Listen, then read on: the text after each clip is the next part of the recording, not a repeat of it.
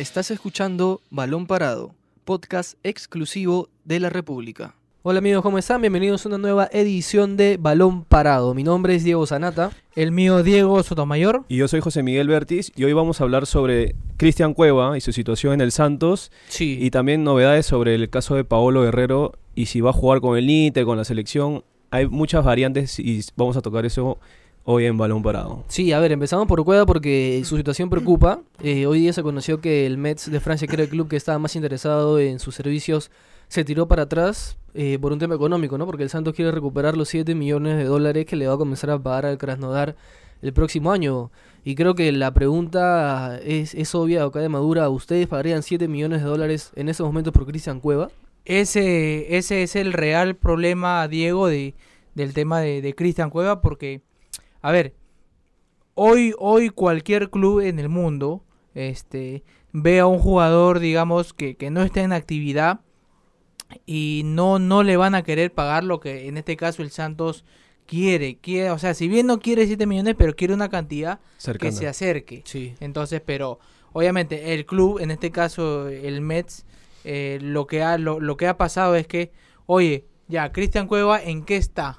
No está jugando, creo que su último partido, si no me en equivoco, es mayo. en mayo. Fines de mayo. Con el Este, Inter, ¿no? Contra el Inter 0-0. ¿Qué, qué pasa? ¿Por qué, ¿Por qué no se ha desenvuelto bien en el Santos? Entonces, todas esas preguntas, esas interrogantes, lo piensa el Mets. Entonces, al ver que no hay respuesta, obviamente se tira para atrás. Claro, no, no hay fundamentos futbolísticos, ¿no? Para que uno vea el presente de Cueva y diga, ya, voy a pagar cierta cantidad de millones por ese jugador. Claro, porque siguiendo la línea de Diego, su último partido este, fue con la selección En la Copa América. en la Copa América, con, la, con Brasil. Desde ahí no juega un minuto. Y también es otra interrogante, ¿por qué con la selección rinde o, o es titular con, con Gareca y no en su club Santos? Pero ojo, ojo, ojo, este Gareca ya eh, cuando fue a Brasil le dijo a, a Cueva que termine de, ar- de arreglar su, su situación porque van a haber partidos en la selección donde él lo convoque y Cueva no, no, no, no tenga ritmo y se va a ritmo. sentir. Sí, pues. Claro, claro, Diego,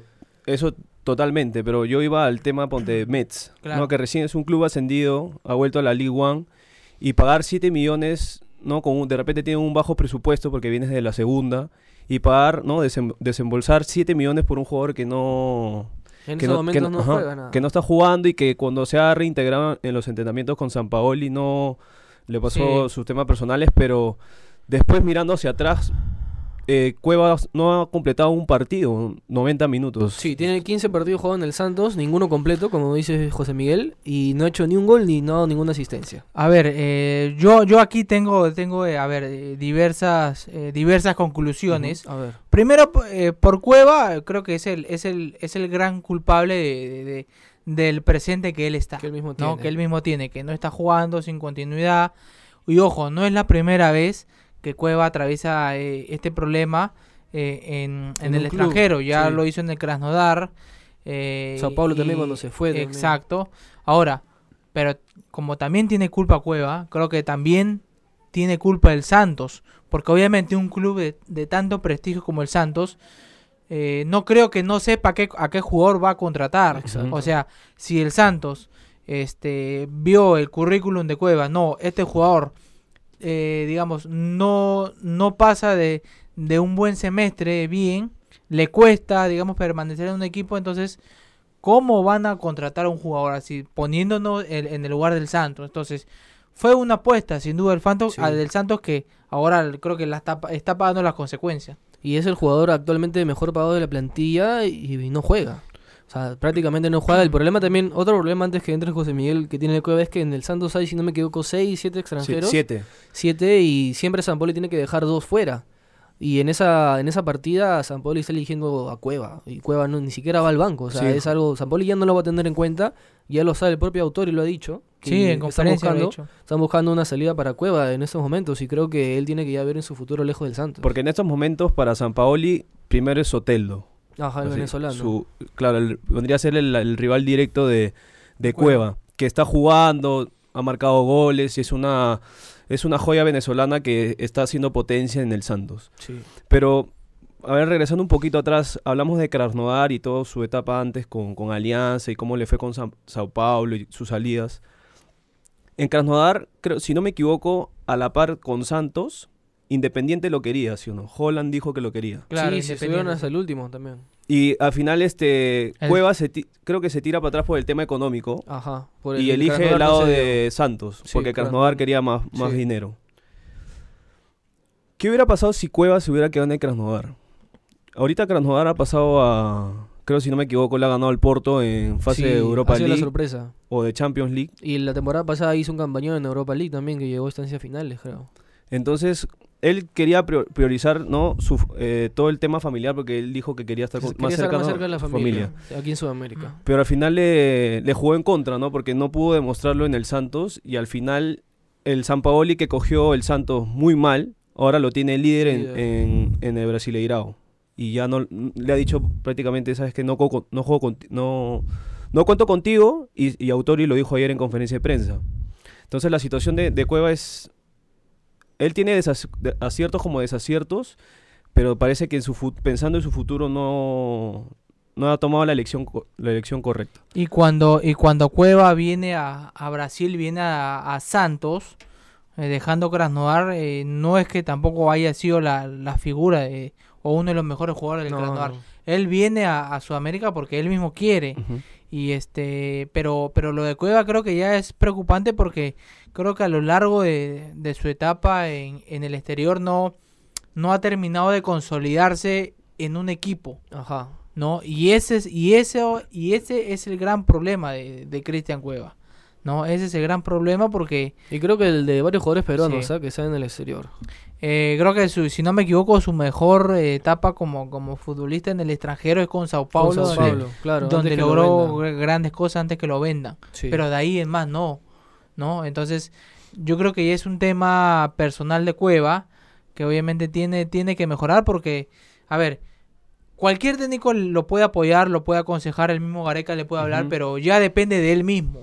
Eso, Depende a- de él mismo. A eso quería llegar. ¿Qué tanta culpabilidad tiene Cueva de su presente, no? Porque, a ver, eh, poniendo de ejemplo el propio caso de Sotel, lo que tú dices, cuando Venezuela quedó eliminado, él a los pocos días ya estaba Sí. entrenando en el Santos.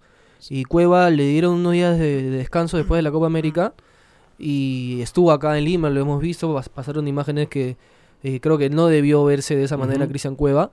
Pero tampoco es que él haya cortado sus vacaciones y haya regresado a Brasil antes para entrenar, para demostrarle a San Paoli de que quiere estar en el equipo, quiere ganarse un puesto. Creo que también Cueva no ha puesto del todo de su parte para mejorar su situación, ¿no? Sí, fa- faltó compromiso, Diego, porque ver, tienes la final y en el caso de Paolo y Trauco que se unieron al Inter y al Flamengo respectivamente, tenían instancias, ¿no? Finales Claro, de Copa, ¿no? sí. Pero Santos estaba siendo líder, entonces tú ves tu equipo, ¿no? Que no, no has estado jugando varios partidos con tu equipo.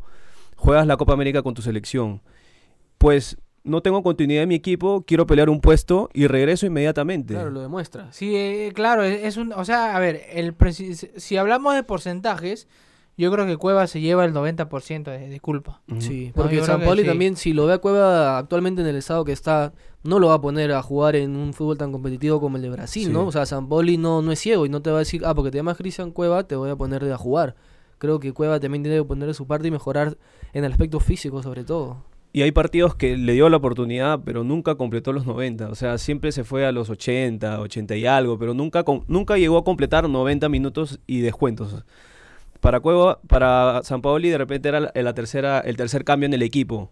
Y eso. Y eso se demostró también en, en su condición física, porque se lo notaba un poco de Un sobrepeso a- poquito, ¿no? Un poquito de- subidito. a Cueva y, Pero... y lleva un tema ya de, de compromiso más que todo el jugador, Sí. ¿no?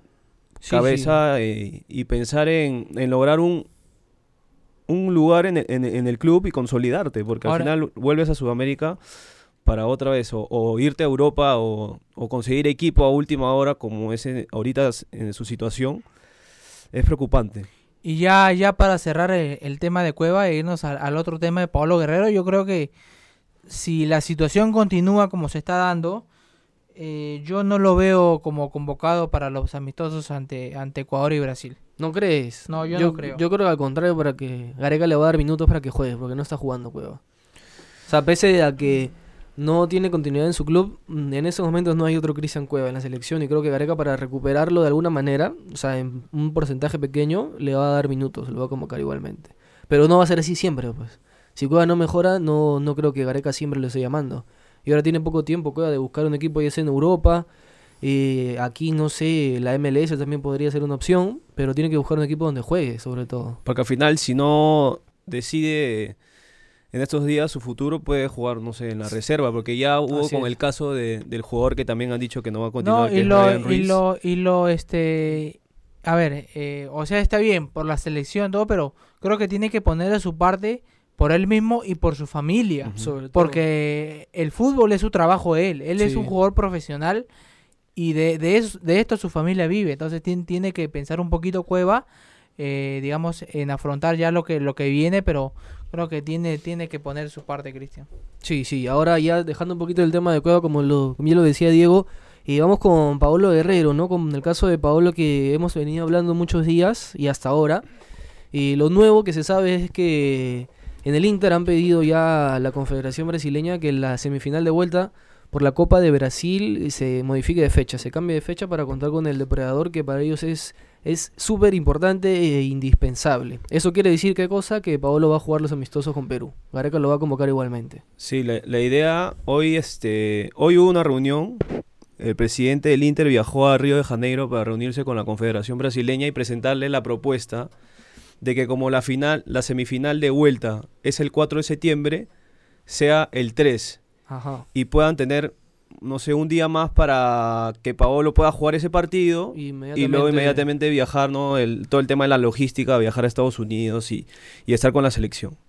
Ese es el, el punto, lo nuevo de- del caso Paolo. Porque ya se dieron cuenta que Gareca no, o la federación no, no va a dar su brazo a torcer con, con la convocatoria. Porque, a ver, la federación pacta, si no me equivoco, contratos para esos amistosos con, con sus principales estrellas y Guerrero creo que es una de ellas, ¿no? Igual ya le llegó la carta a, a Inter, ¿no? De que Paolo va a ser convocado y, Claro, y están agotando esa instancia, ¿no? La última para, para que pueda Paolo jugar, porque en el caso de la selección de Brasil, el, el entrenador Tite ha decidido no convocar a todos los jugadores que están, pelea- eh, están peleando en instancias decisivas. Sí, ese es, sí. Como en el- el caso de Everton ajá. con Gremio, que Sí, justo es- ayer ganó 2-0 con el Atlético Paranaense, que es la otra llave. E- es- ese fue un arreglo entre, entre Tite y, y los clubes de, de la confederación, eh, ya creo que hace meses, hace algunos meses, de que si los, de que si los jugadores que él quería convocar eh, para la selección están involucrados con, con, la, con la última parte de la Copa Brasil,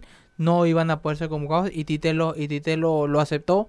No hay un, no hay nada oficial, pero creo que entre ambas partes, en, en este caso, sí este no no no se puede no no se puede convocar ahora hay información desde Brasil que dice que Paolo lo llamó a, a- Sí, a justo Ricardo se comunicó lo con él. lo llamó y la respuesta de- del profesor Gareca es que eh, no le ha dicho ni sí ni no que lo va a analizar y, y Paolo le dijo también que si hay un llamado de la selección el caballero va a tener Lo que, acepta. que va a tener que aceptar y jugar con mucha responsabilidad Sí, sí, en ese caso Guerrero es 100% profesional y sea la situación que fuera, él igualmente va a cumplir con la selección, que creo que es su prioridad, ¿no? Igualmente que el Inter, ganar un título con el Inter es, es algo importante para él.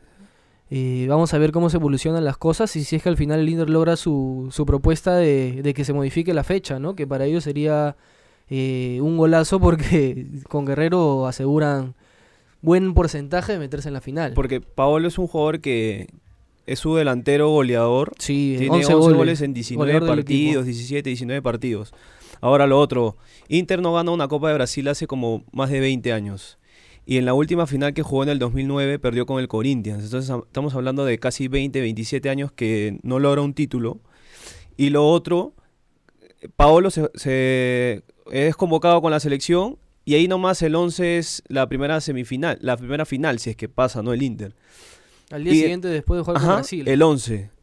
Entonces, dada la, la logística y todo ello del viaje de retorno, Paolo estaría para la, la vuelta, que es el 17. Entonces, se perdería la primera ida, de, la, la semifinal, de vuelta. si clasifica Inter, la primera ida y final. quedaría libre para la vuelta. O sea, las fechas están muy pegaditas, ¿no?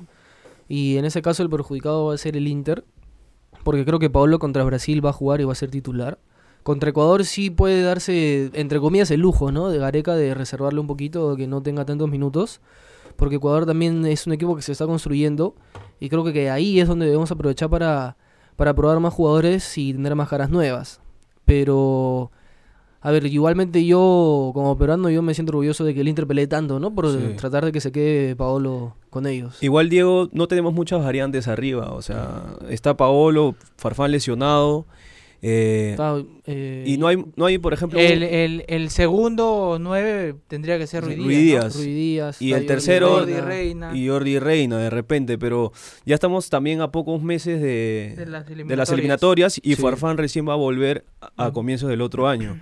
Entonces tampoco no podemos darnos el lujo de, de jugar amistosos y probar a pro- por probar, porque tampoco no tenemos a tres, cuatro jugadores que, por ejemplo, le puedan hacer la pelea a, a Pe- a Guerrero No, o, no hay, no o hay. quizá pelear también con Rui Díaz o los que vienen detrás, ¿no? No hay, Lo no hay que- variantes. Lo que sí yo tengo claro es que cualquier decisión que se tome va a ser bien tomada por la otra parte. En este caso, si, si Gareca decide convocar a, a Paolo, creo que Paolo va a tener que afrontar los partidos con, con profesionalismo y lo va a hacer.